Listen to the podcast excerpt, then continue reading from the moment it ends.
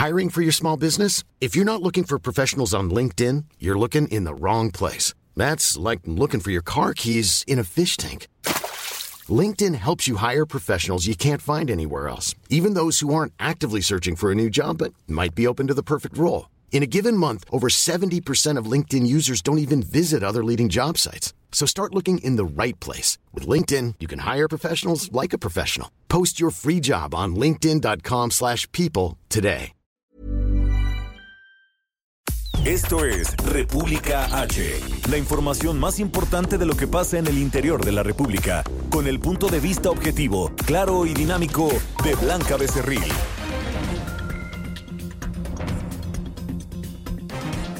Muy buenas tardes, son las 12 del día en punto de este miércoles 19 de febrero del año 2020. Yo soy Blanca Becerril, esto es República H, transmitiendo totalmente en vivo desde la Ciudad de México, caótica en muchos sentidos, porque hay una manifestación de transportistas, sobre todo de taxistas, en el primer cuadro de la Ciudad de México. Por ello, desde muy temprano, autoridades capitalinas, pues previsiones y empezaron a cerrar eh, algunas entradas, sobre todo al Zócalo de la Ciudad de México. Por supuesto que en estos momentos hay un gran despliegue de elementos de seguridad y también de elementos de tránsito, sobre todo le digo en el primer cuadro de la capital del país, debido a estas manifestaciones de taxistas que salieron del Ángel de la Independencia y se dirigen a eh, pues el monumento a la revolución. También en estos momentos, completamente en vivo, está el presidente de México, Andrés Manuel López Obrador, pues dando un mensaje con motivo del Día del Ejército Mexicano y es que se cumplen 107 años de el nacimiento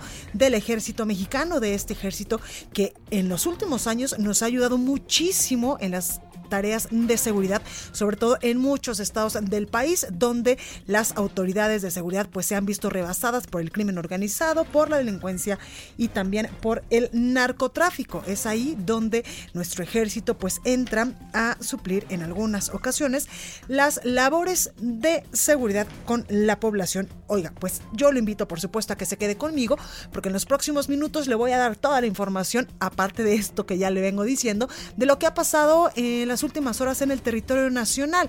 También recuerde que le tengo información importante de lo que se dijo hoy en la conferencia matutina del presidente Andrés Manuel López Obrador, porque la secretaria del Trabajo, Luisa María Alcalde, pues informó que en el mes de junio se van a realizar ya las licitaciones para el rescate de los restos de los 63 mineros de 65 de la mina de pastas de pasta de conchos allá en Coahuila, que lamentablemente pues en el 2006 tuvo un derrumbe y pues cobró la vida de hasta el momento 63 mineros. 63 personas, dos de ellos, que eran 65 los que estaban dentro de esta mina, pues pudieron, eh, pudieron rescatarse.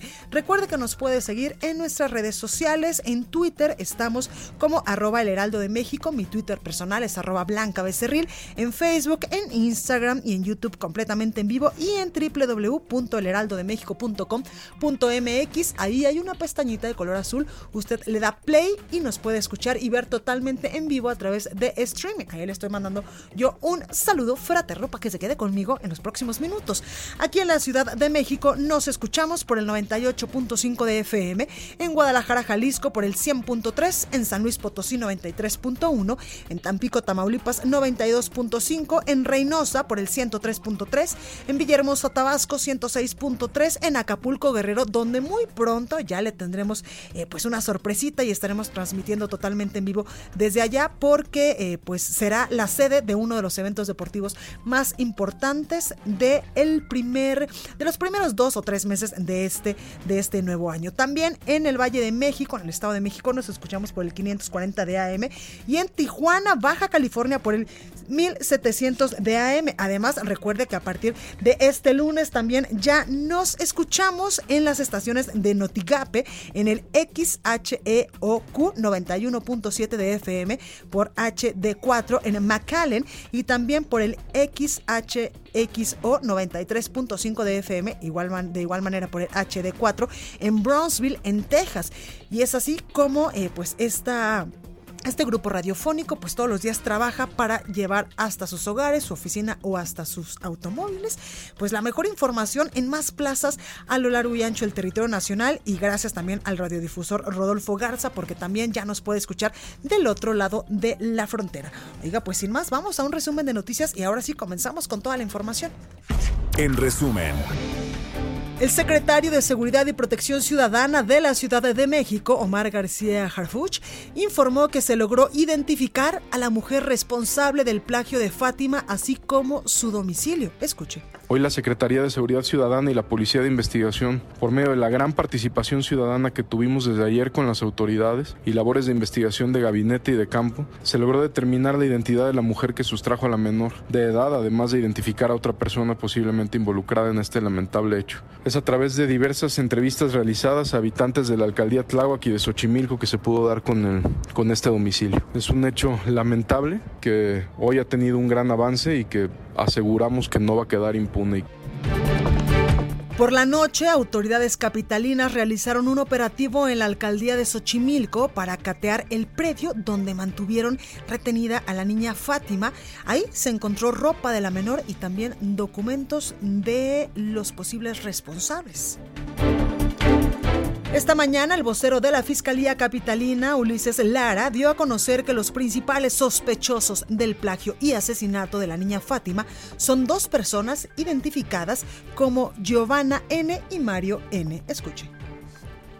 En el domicilio recabaron diferentes indicios como identificaciones, fotografías, ropa y otros objetos personales que permitieron obtener información sobre dos personas relacionadas con la desaparición de la menor. Derivado de lo anterior, fue posible conocer la identidad de la mujer que sustrajo a la niña, así como la de un hombre que podría estar relacionado con los hechos. En ese contexto, el Ministerio Público adscrito a la Fiscalía Especial para la Investigación del Delito de Secuestro, PAS, judicializará la carpeta de investigación por el delito de privación ilegal de la libertad con la finalidad de hacer daño, por lo que en las próximas horas solicitará órdenes de aprehensión en contra de ambas personas.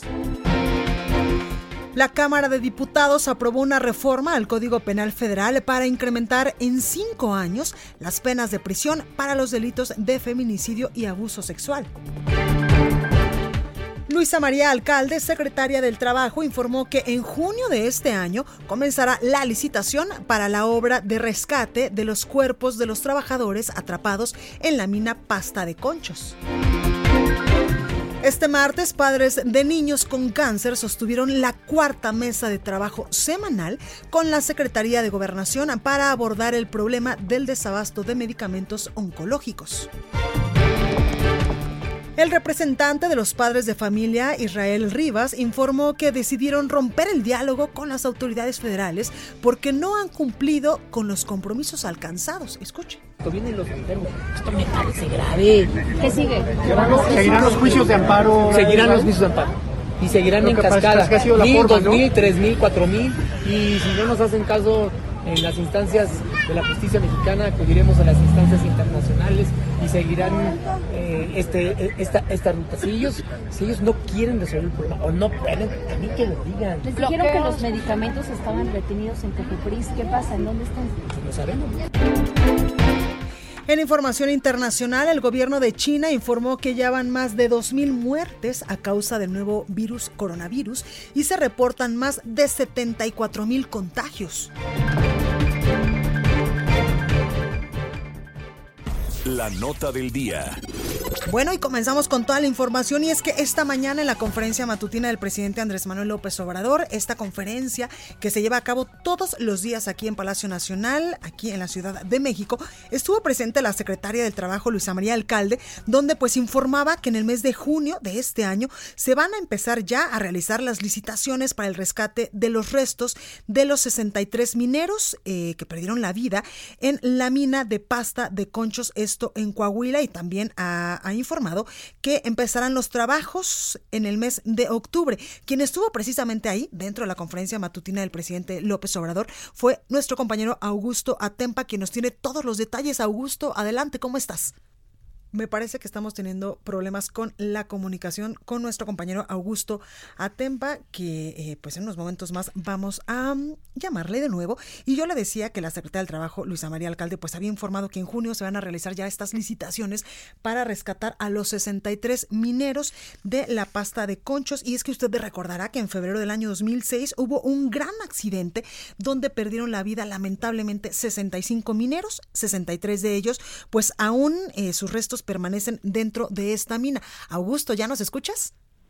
Así ya te escucho, Blanca. Te mencionaba que la secretaria de Trabajo, María Luisa Alcalde, mencionó que los trabajos para poder rescatar estos cuerpos empezarán en octubre y en la empresa que se encargaba, Grupo México, que se encargaba o que estaba eh, a cargo de esta mina, pues ya se dio los derechos hacia el gobierno federal para que puedan iniciar estos trabajos. Y en estos instantes se está llevando a cabo una misa aquí en Paseo de la Reforma, en este momento que se montó en memoria de los 65 mineros.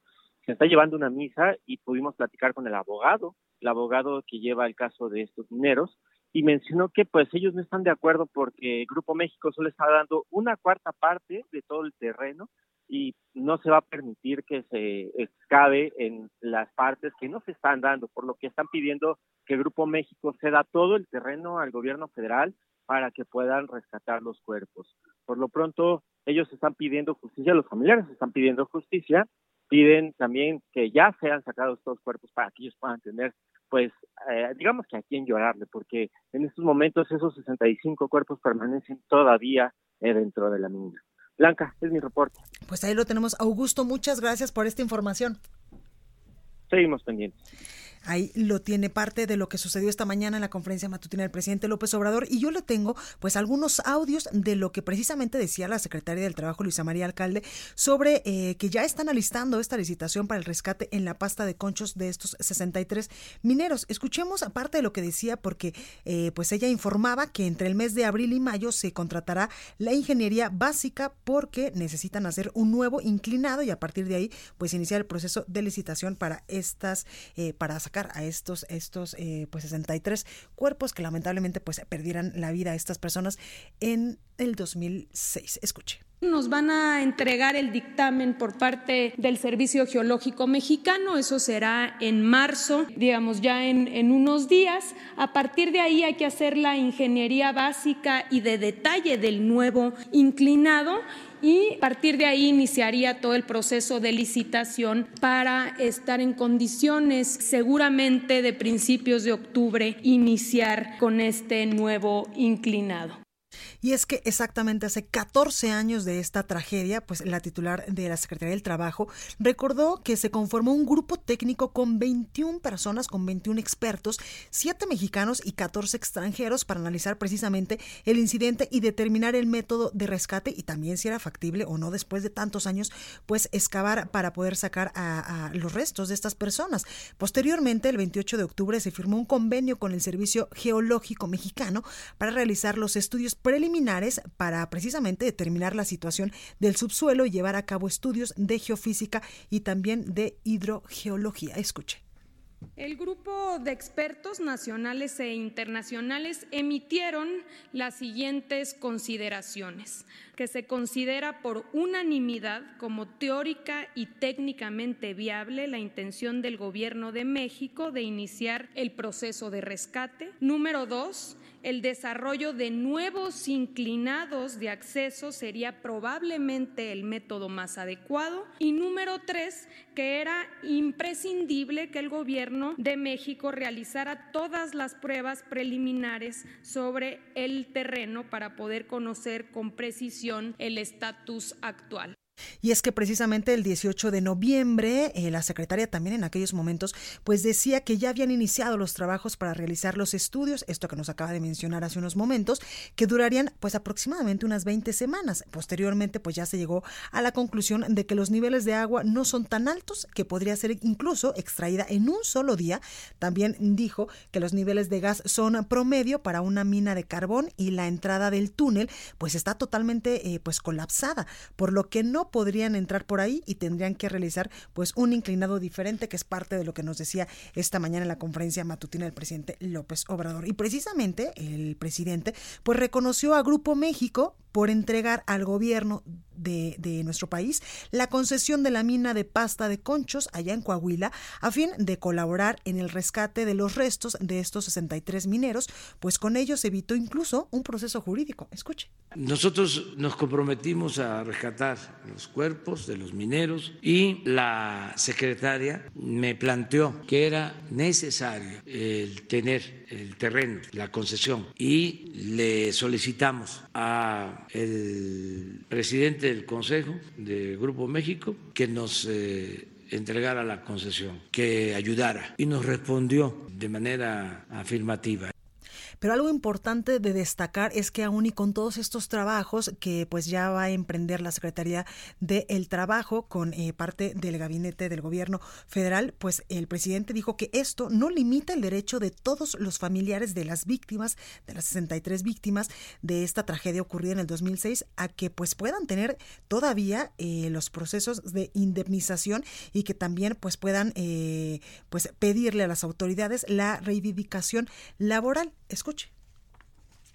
Es importante el que Grupo México haya accedido a entregar la concesión de la mina. Esto no limita el derecho de eh, los familiares de las víctimas a eh, sus procesos de indemnización o a cualquier otra reivindicación eh, laboral, social. Continúa escuchando hablar bueno, tuvimos un pequeño problemita ahí con este audio, pero continuamos con más información porque ya que estamos hablando del presidente Andrés Manuel López Obrador, él descartó pues suspender sus conferencias matutinas en las próximas elecciones intermedias. Y es que usted recordará que apenas el 14 de febrero el grupo eh, parlamentario, más bien el Partido Acción Nacional a nivel nacional, pues pedía al gobierno de México que suspendiera la transmisión de estas conferencias matutinas del presidente López Obrador en los estados de Coahuila y también en Hidalgo, ya que eh, pues en breve se van a encontrar en procesos electorales. Y es que en ese momento el PAN pues acusaba que las conferencias son propaganda política para denigrar a la oposición. A través de un comunicado en aquel momento, pues eh, el Partido Acción Nacional presentó una queja ante el Instituto Nacional Electoral en contra del presidente Andrés Manuel por presunta violación al principio de imparcialidad ante la difusión en medios nacionales de sus conferencias mañaneras. Por eso es que estaban pidiendo que el presidente durante los próximos eh, meses eh, pues no se transmitieran sus conferencias matutinas en Coahuila y en Hidalgo y es que el 4 de febrero del 4 de febrero al 8 de marzo marzo habrá pre-campaña ya, estamos en este proceso allá en Hidalgo, del 3 de abril al 8 de abril eh, será el registro de candidaturas y del 25 de abril al 3 de junio pues será la campaña electoral y hoy el presidente habló sobre esto y dijo que no, que no va a suspender sus conferencias matutinas en las próximas elecciones intermedias. ¿Pero por qué? Escuche qué es lo que decía el presidente. Ya con esto que estamos advirtiendo, no se van a tocar temas políticos electorales. No deben tocarse esos temas. O sea, hay muchísimos temas, todos los días. Pero suspender las mañaneras, imagínense habría fiesta en los conservas. O sea, ¿cuánto, cuánto lo celebrarían? Nos tendrían nada más sentaditos en el banquillo de los acusados. Si así vean la prensa hoy, que no ejerciéramos nuestro derecho a informar, nos quedaríamos en estado de indefensión. ¿Cuántas calumnias? O ahí sí que ofrezco disculpa, ¿no? Por adelantado. Y, no descartamos los sábados y los domingos. Expo Antaria Alimentaria a México 2020. Consolida alianzas y negocios el 31 de marzo, 1 y 2 de abril. Presenta. Recorrido por el país. Bueno, y comenzamos con la información de qué es lo que sucede en los estados de la República. Y vamos hasta Oaxaca con nuestra compañera Karina García. Y es que ya ofrece la Fiscalía de Oaxaca hasta un millón de pesos por el exdiputado priista Juan Vera, Vera eh, Carrizal, quien pues fue acusado o es el presunto responsable de haber eh, pues eh, mandado lastimar a una saxofonista que pues le derramaron ácido en el cuerpo y que durante pues muchas semanas estuvo internada luchando incluso por su vida Toda la información nos la tiene nuestra compañera Karina García. Adelante, Cari, ¿cómo estás? ¿Qué tal, Blanca? Buenas tardes. Efectivamente, comentarte que la Fiscalía General del Estado ofreció una recompensa de hasta un millón de pesos a quien proporcione, dijo, información veraz útil y eficaz para la captura del exdiputado priista Juan Antonio Vera Carrizal, presunto autor intelectual del ataque con ácido a la saxofonista mixteca María Elena Ríos Ortiz. El fiscal general Rubén Vasconcelos Méndez precisó que existen otras dos órdenes de aprehensión contra dos sujetos más que se encuentran vinculados en estos hechos de violencia. Sin embargo, negó dar mayores detalles para no entorpecer las investigaciones. Hemos realizado diversas acciones en el caso de María Elena para procurar la detención de los responsables procesarlos y ponerlos ante la justicia y evitar la impunidad, dijo el fiscal del Estado. En este sentido, dio a conocer las acciones realizadas en el caso, al referir que hasta el momento existen dos detenidos por estos hechos que han sido vinculados a procesos por el delito de tentativa de feminicidio. Sin embargo, como te comentaba Blanca al inicio de, esta información, pues existen otras dos personas y eh, que se presume que es el hijo del exdiputado Juan Vera Carrizal y uno de los socios del mismo, quien se encuentra quienes se encuentran prófugos de la justicia. En este sentido, el fiscal también dio a conocer que se ha pedido eh, pues eh, a la Interpol que emita una ficha roja para localizar al exdiputado Juan Vera Carrizal. En este sentido, dijo que las acciones aquí en el Estado pues serán en difundir a través de las redes sociales precisamente la ficha que dieron a conocer el día de ayer, en donde vienen pues todos los datos generales de también el empresario de la región de la Mixteca, además de que colocarán espectaculares en diversos puntos de la capital oaxaqueña y en este sentido aseguró que el presunto autor intelectual del hecho podría alcanzar desde 40 a 50 años de cárcel. Y por otra parte te comento que el Partido Revolucionario Institucional condenó enérgicamente pues este tipo de violencia contra las mujeres aquí en Oaxaca y se sumó pues a esta situación que vive María Elena Ríos Ortiz y aseguró que van por la expulsión, expulsión de Juan Vera Carrizal del Partido Revolucionario Institucional. Hasta el momento no han dado a conocer cuáles serían las acciones para pues sacar a Vera Carrizal del Instituto, de perdón, del Partido Revolucionario Institucional. Es el reporte que te tengo, Blanca.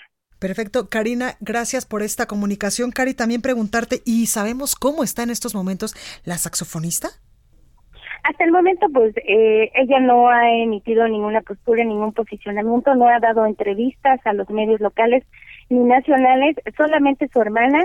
Ella ha manifestado que aún se encuentra en el proceso de rehabilitación, sin embargo, tardaría en más de un año, por lo que ella nos ha comentado. Pues ahí lo tenemos. Cari, muchas gracias por esta información. Gracias, buenas tardes. Buenas tardes. Y vamos hasta Saltillo, Coahuila, porque denuncian el rapto de un menor de cinco meses de edad, Alejandro Montenegro. Buenas tardes, ¿cómo estás? Adelante. ¿Qué tal, Blanca? Muy buenas tardes, un gusto saludarte desde Coahuila para comentarte que, bueno, pues las autoridades ya iniciaron una investigación a fondo para eh, pues dar con el paradero de una menor, una niña de, cinco meses de edad que, lleva por nombre Carol y que supuestamente fue eh, eh, arrebatada de los brazos de su madre cuando salían de una tienda de abarrotes. Esto ocurrió, habría ocurrido ayer al filo de las 2.30 de la tarde.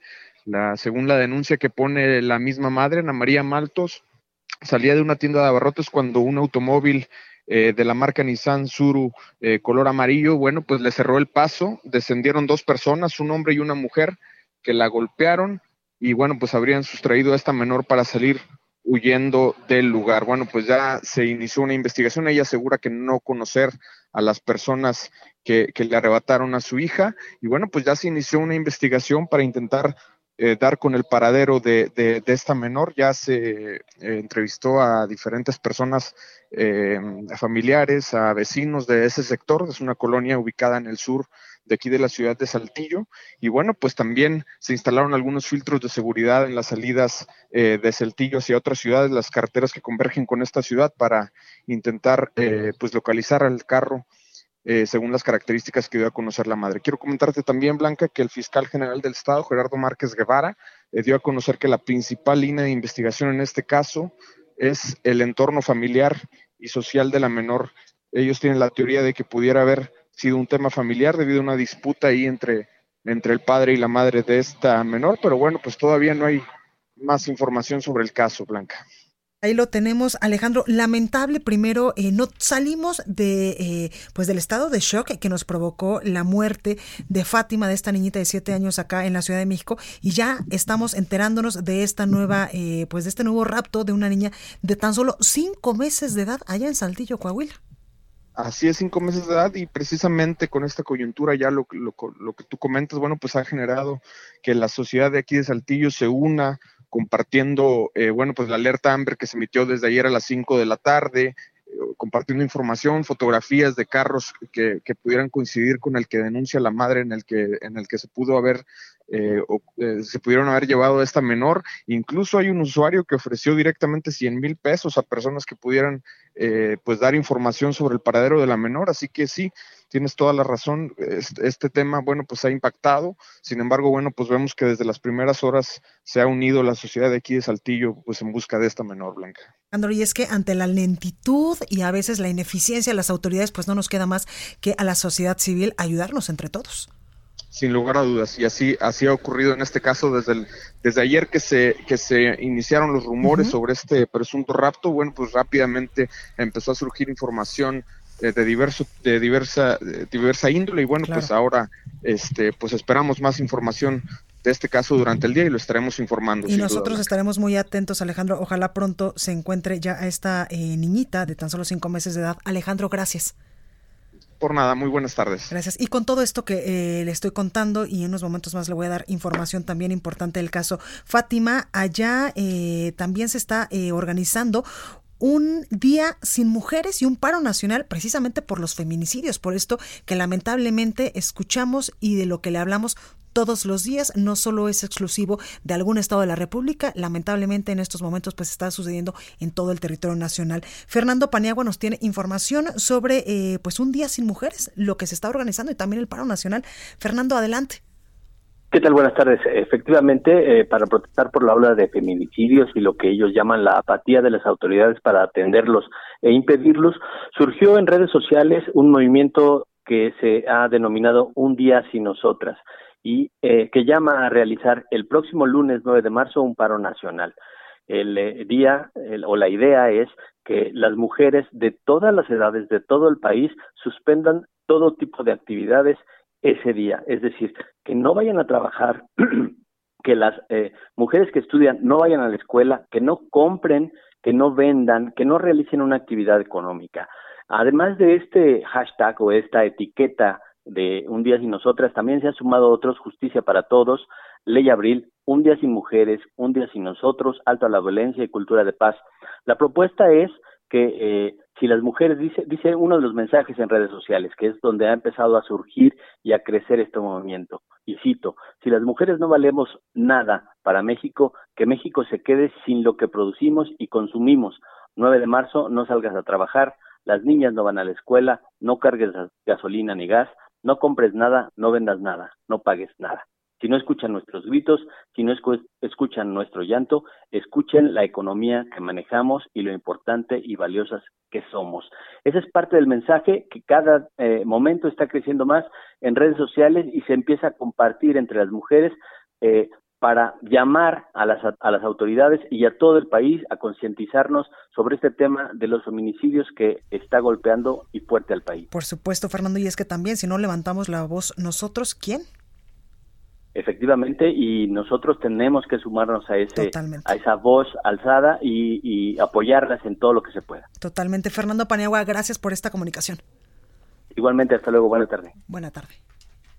Amplio abanico de oportunidades en proveeduría nacional e internacional para el sector restaurantero que incentiva a sus clientes. Lo esperamos en Expo Antad Alimentaria México 2020, 31 de marzo, 1 y 2 de abril en Guadalajara. Informes al 5555 809900 y en expoantad.com.mx.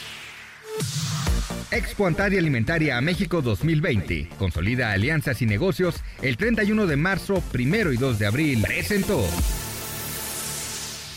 No, y ya llegó Itzel González con el sacapuntas de este miércoles. Yo soy Blanca Becerril, esto es República H. No se vaya, que yo vuelvo con más.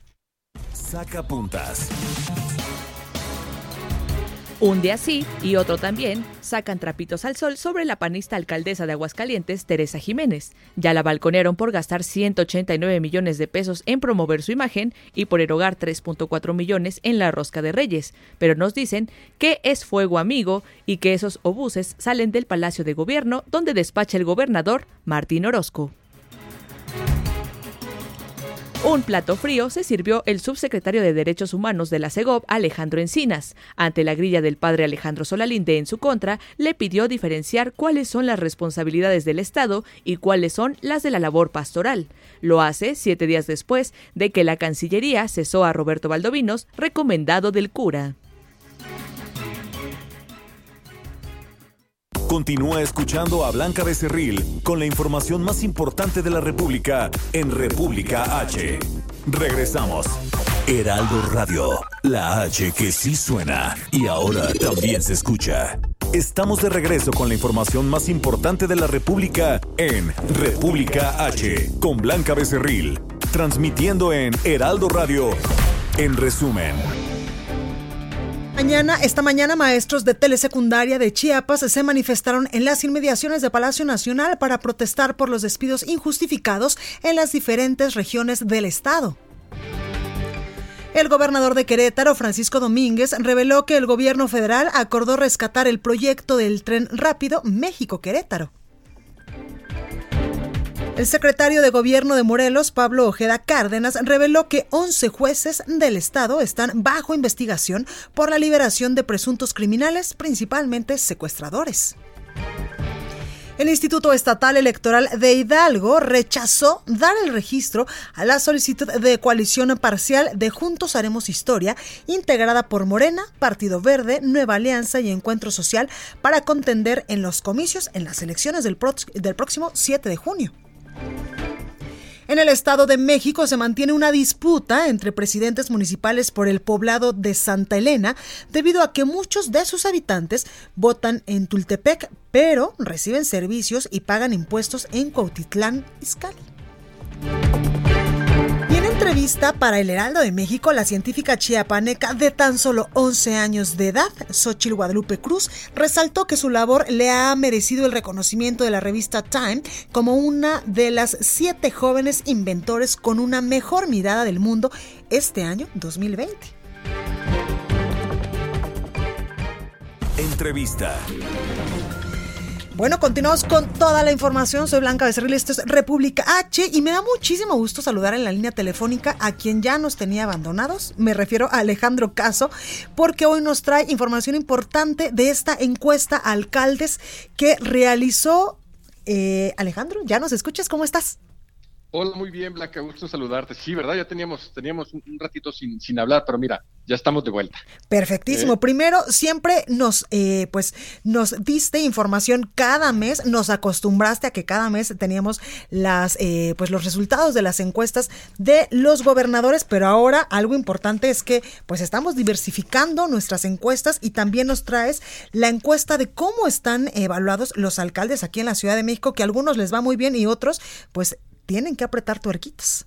Definitivamente que sí, Blanca. Sí, justamente el propósito es estar eh, midiendo a las distintas eh, autoridades. Y como bien lo comentabas, eh, habíamos medido gobernadores de los estados, inclusive habíamos medido alcaldes de, del resto del país, este, pero de lo que no habíamos hecho era una medición exclusiva de los alcaldes de la Ciudad de México.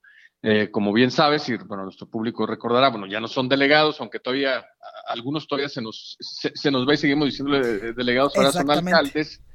Y sobre todo es importante tener información, eh, eh, Blanca, porque el 2021, que bueno, si bien estamos arrancando y, estamos dentro del primer trimestre del 2020, el 2021 vamos a tener elecciones locales aquí en la Ciudad de México y por primera vez los ciudadanos vamos a poder si así lo consideramos, este, reelegir o no a las autoridades, si es que también ellos deciden este, intentar. Que esto fue producto de la reforma político-electoral del 2014.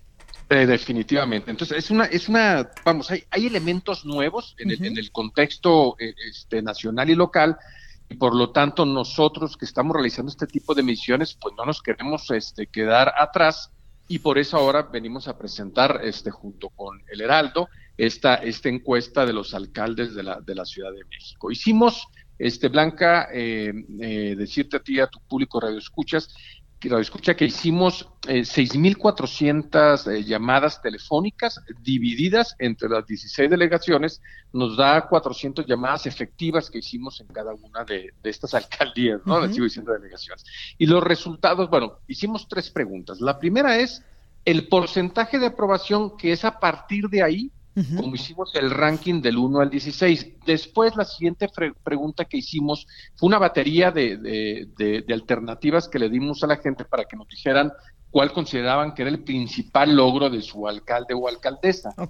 Y la última y la tercera pregunta es justamente esto que venimos platicando sobre la posibilidad de reelegirse, es decir, votarían en, un momento dado por su alcalde para, para reelegirse y nos arrojó por resultados muy, muy interesantes. Si quieres, te los, sí, claro. Cuéntame qué alcaldes están bien evaluados y cuáles, pues, hay que jalarles las orejas en algunas ocasiones.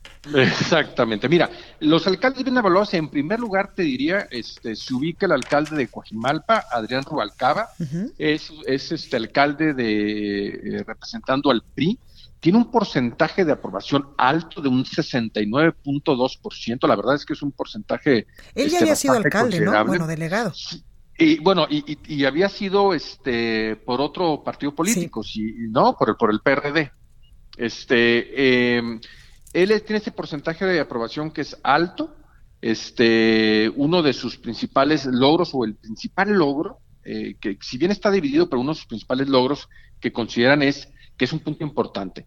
Siendo que eh, hay situaciones de seguridad en todo el país y no se diga en la Ciudad de México, este, eh, un porcentaje del 56.2 considera que el tema de seguridad es uno de sus principales logros. Y en la pregunta muy interesante que es, ¿debería reelegirse o no? El 50.9 dice que sí. y, para ponerlo como en, perspectiva, nos tendríamos que ir en su, eh, a la elección pasada donde él en su elección obtuvo el 38% de los votos electorales, lo cual nos dice que su aprobación, su nivel de, reelección este, está por encima de este nivel de aprobación, lo cual es bastante importante. En segundo lugar tenemos a, la alcaldesa de, de, Iztapalapa, a Clara eh, Brugada eh, de Morena, con un porcentaje también alto de aprobación del 68.4 y en la pregunta si debería reelegirse o no, el 51.1 considera que debe reelegirse contra el 48% de, de, de sus habitantes de su alcaldía que votaron este, para que fuera ella alcaldesa. Es decir, se mantiene tres puntos arriba de ese comparativo. En tercer lugar encontramos eh, Benito Juárez y Santiago Tahuada del PAN.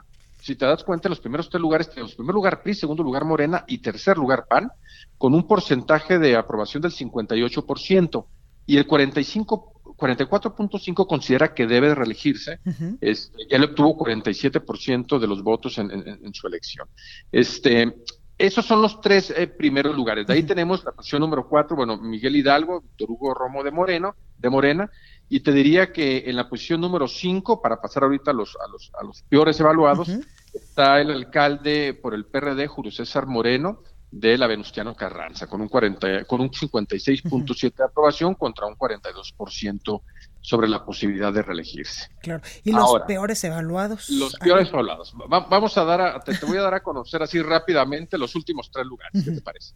en la posición número 14 encontramos al delegado de Milpa Alta, Octavio Romero, este, que tiene un porcentaje bajo de aprobación del 38.3%, este, sobre esta pregunta, si debiera reelegirse, el 37.3% de la población considera que sí, contra un 37.8% que él obtuvo en su elección pasada. Ya está por debajo, digámoslo, de esa posibilidad de reelegirse.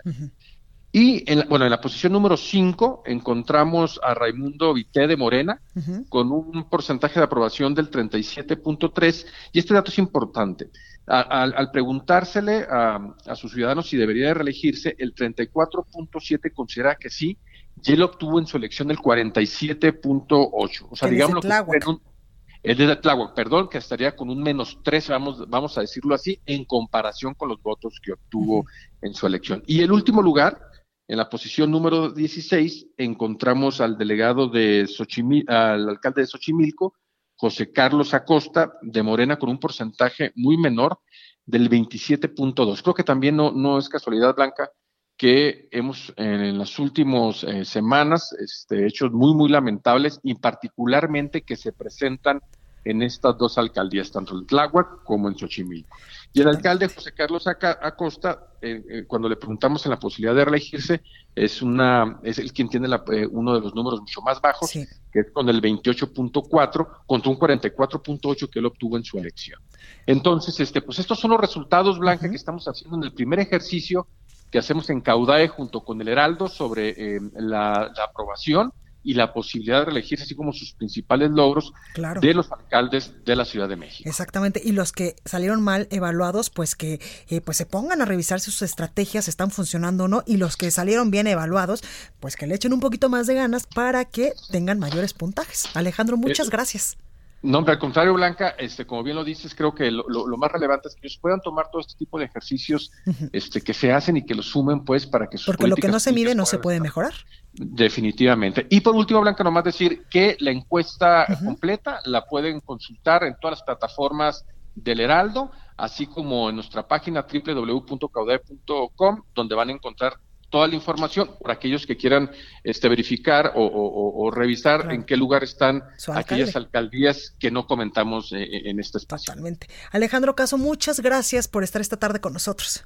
Muchísimas gracias, la gusto saludarte. Gracias, pues ahí lo tenemos. Y en más información, ya que estamos eh, pues con las alcaldías, mucho se ha dicho y mucha indignación sobre todo y dolor ha causado el caso de la niña Fátima, de esta menor de siete años que desapareció, que estaba fuera de su, de su escuela esperando a su mami y de repente pasa una señora por ella, desaparece y lamentablemente pues la encuentran ya sin vida. Y es que el caso de la menor hallada sin vida allá en Tláhuac sufrió, dijo la Fiscalía General de Justicia y su titular Ernestina Godoy, agresiones sexuales, lo confirmó el día de ayer.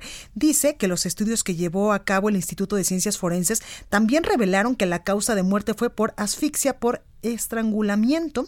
Con base en el dictamen, dice Ernestina Godoy, también presentaba contusiones en la cabeza y en el cuerpo. Y es que un día antes, la subprocuradora de atención a víctimas, Nelly Montealegre, pues había mencionado que los resultados de la necropsia realizados a la niña Fátima eran eran de una de las líneas de investigación en el caso de que podía haberse suscitado un feminicidio. Y es que de acuerdo con los reportes iniciales de las autoridades, Fátima fue localizada sin vida al filo del mediodía del sábado 15 de febrero en el barrio Los Reyes y su cadáver pues estaba envuelto lamentablemente en una bolsa de plástico en un baldío ubicado en la esquina de Acatla y también Canal Seco, esto en... Eh, pues aquí en la Ciudad de México. Y le digo, pues ha causado mucha indignación y hace unos momentos eh, también acaba de salir información importante porque las autoridades educativas federales han informado que incluirán a todos los ministerios públicos en el resguardo de alumnos tras el feminicidio de la niña Fátima después de, del asesinato de esta menor.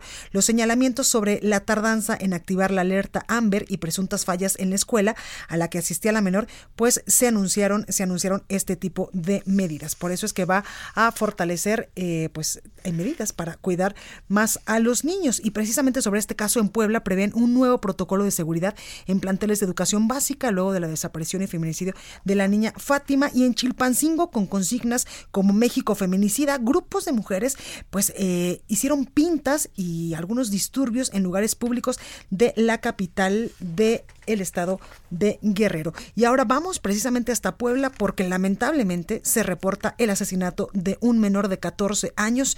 Claudia Espinosa nos tiene más información. Claudia, adelante. Así es, te saludo con gusto a ti y a todo el auditorio del Heraldo Media Group. Pues como lo mencionas, en la zona de Ciguateuca, ubicada en la Sierra Norte, pues una menor de 14 años de edad fue encontrada degollada. Su cadáver fue localizado por su hermano en la localidad de Nanacatepec, perteneciente a este municipio serrano. Esto fue pues ya eh, dado a conocer de manera oficial por el presidente municipal de esa comunidad, Miguel Ángel Morales Morales, quien señaló que bueno, pues se dio la alerta, llegaron a este lugar elementos de seguridad pública y confirmaron pues el fallecimiento de esta pequeña. Hasta el momento, pues ya las investigaciones eh, señalan que pudiera ser alguien vinculado a la pequeña dentro del primer círculo familiar. Sin embargo, pues están trabajando justo en esas investigaciones.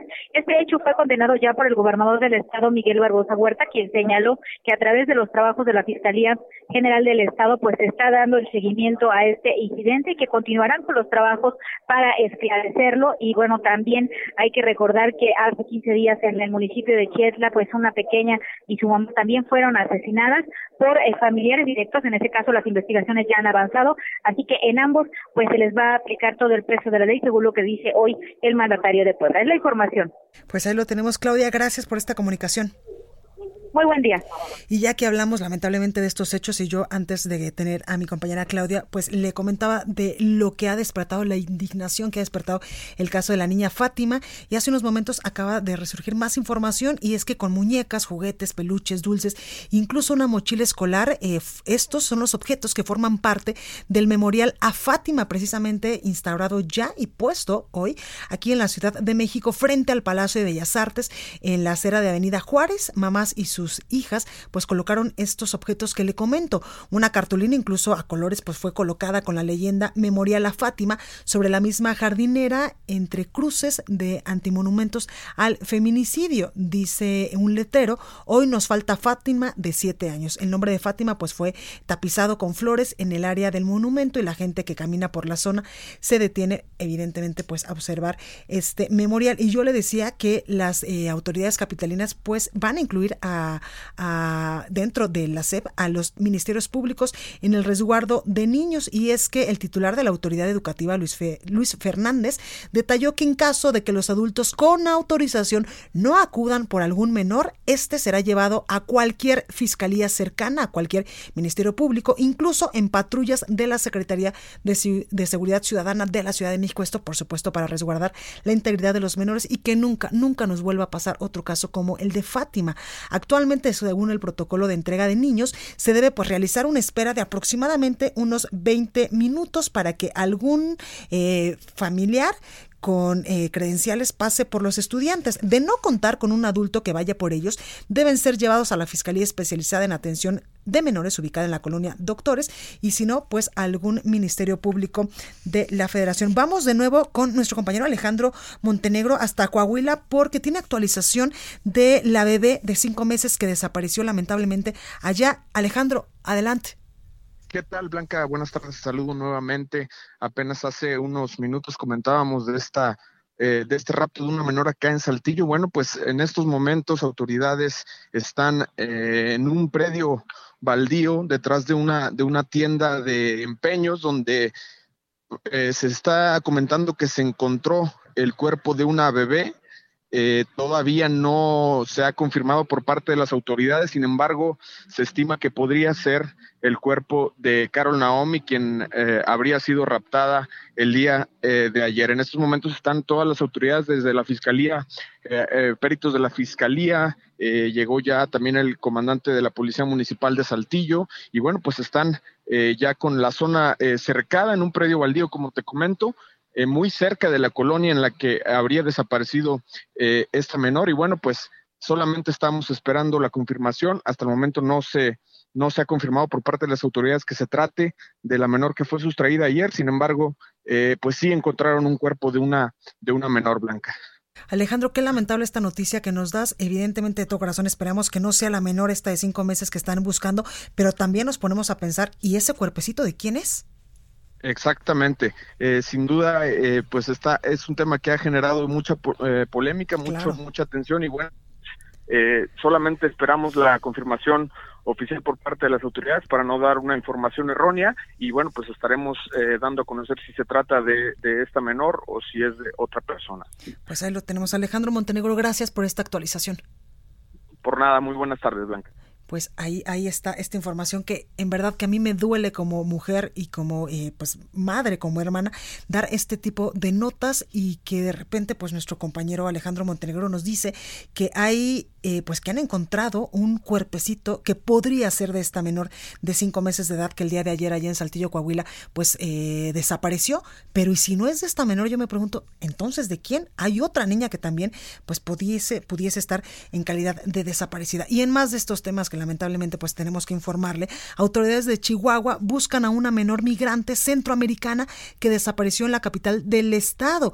La Fiscalía Especializada de la Mujer Zona Centro activó la segunda fase del protocolo Para dar con el paradero de María López Arcos, quien se encontraba bajo protección del DIF.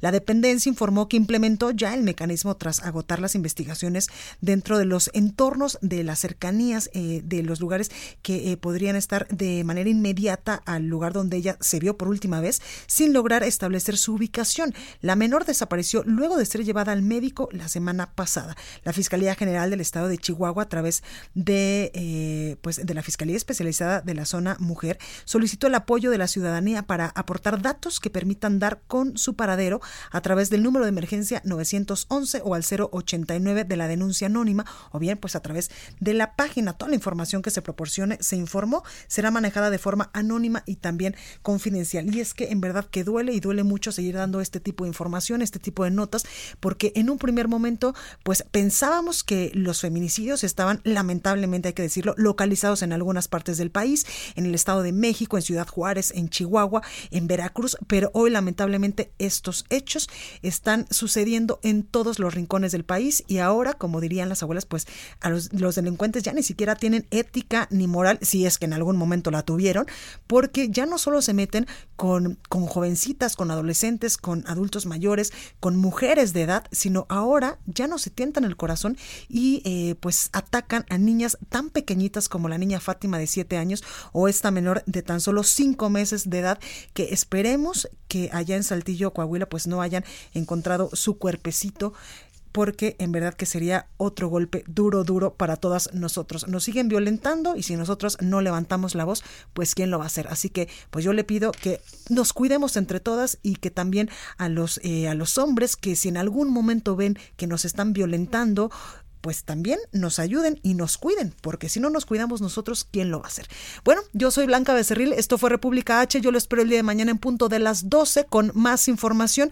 Mientras tanto, pues yo lo dejo con la nota amable de este día para que usted pues se relaje y también piense positivo porque también pasan cosas muy buenas en nuestro país gracias al talento y a la dedicación y a las ganas y a la pasión que tenemos todos los mexicanos de salir todos los días adelante aún contra todas las adversidades. Yo soy Blanca Becerril, lo espero el día de mañana en punto de las 12. Que tenga una excelente tarde. Vamos con la nota amable. Ya que en Morelos el colectivo Artistas Legales comenzó una campaña basada en memes para crear conciencia sobre la importancia de erradicar la violencia de género. La idea fue tomada de un capítulo de la serie chilena para niños 31 minutos, donde el personaje de Juan Carlos Bodoque ofrece una fiesta y le dice a sus amigos que si no se divierten les pegará con su guitarra. Con esta idea, en las calles se colocaron cartulinas con dibujos del personaje afuera de establecimientos, con frases que exigen dejar de molestar a las mujeres. Por ejemplo, afuera de un restaurante se lee, deja de violentar a las chicas o te pego con mi quesadilla, y en un expendio de cerveza, deja de violentar a las chicas o te pego con mi caguama. Los carteles se han hecho virales en redes sociales por lo diverso de los objetos, ya que hay frases con flautas, con un zapato, con pizzas, entre otros. Esto fue República H, la información más importante de lo que pasa en el interior de la República, con el punto de vista objetivo, claro y dinámico de Blanca Becerril. Continúa escuchando Heraldo Radio, donde la H suena y ahora también se escucha. Una estación de Heraldo Media Group. Heraldo Radio, la HCL se comparte, se ve y ahora también se escucha.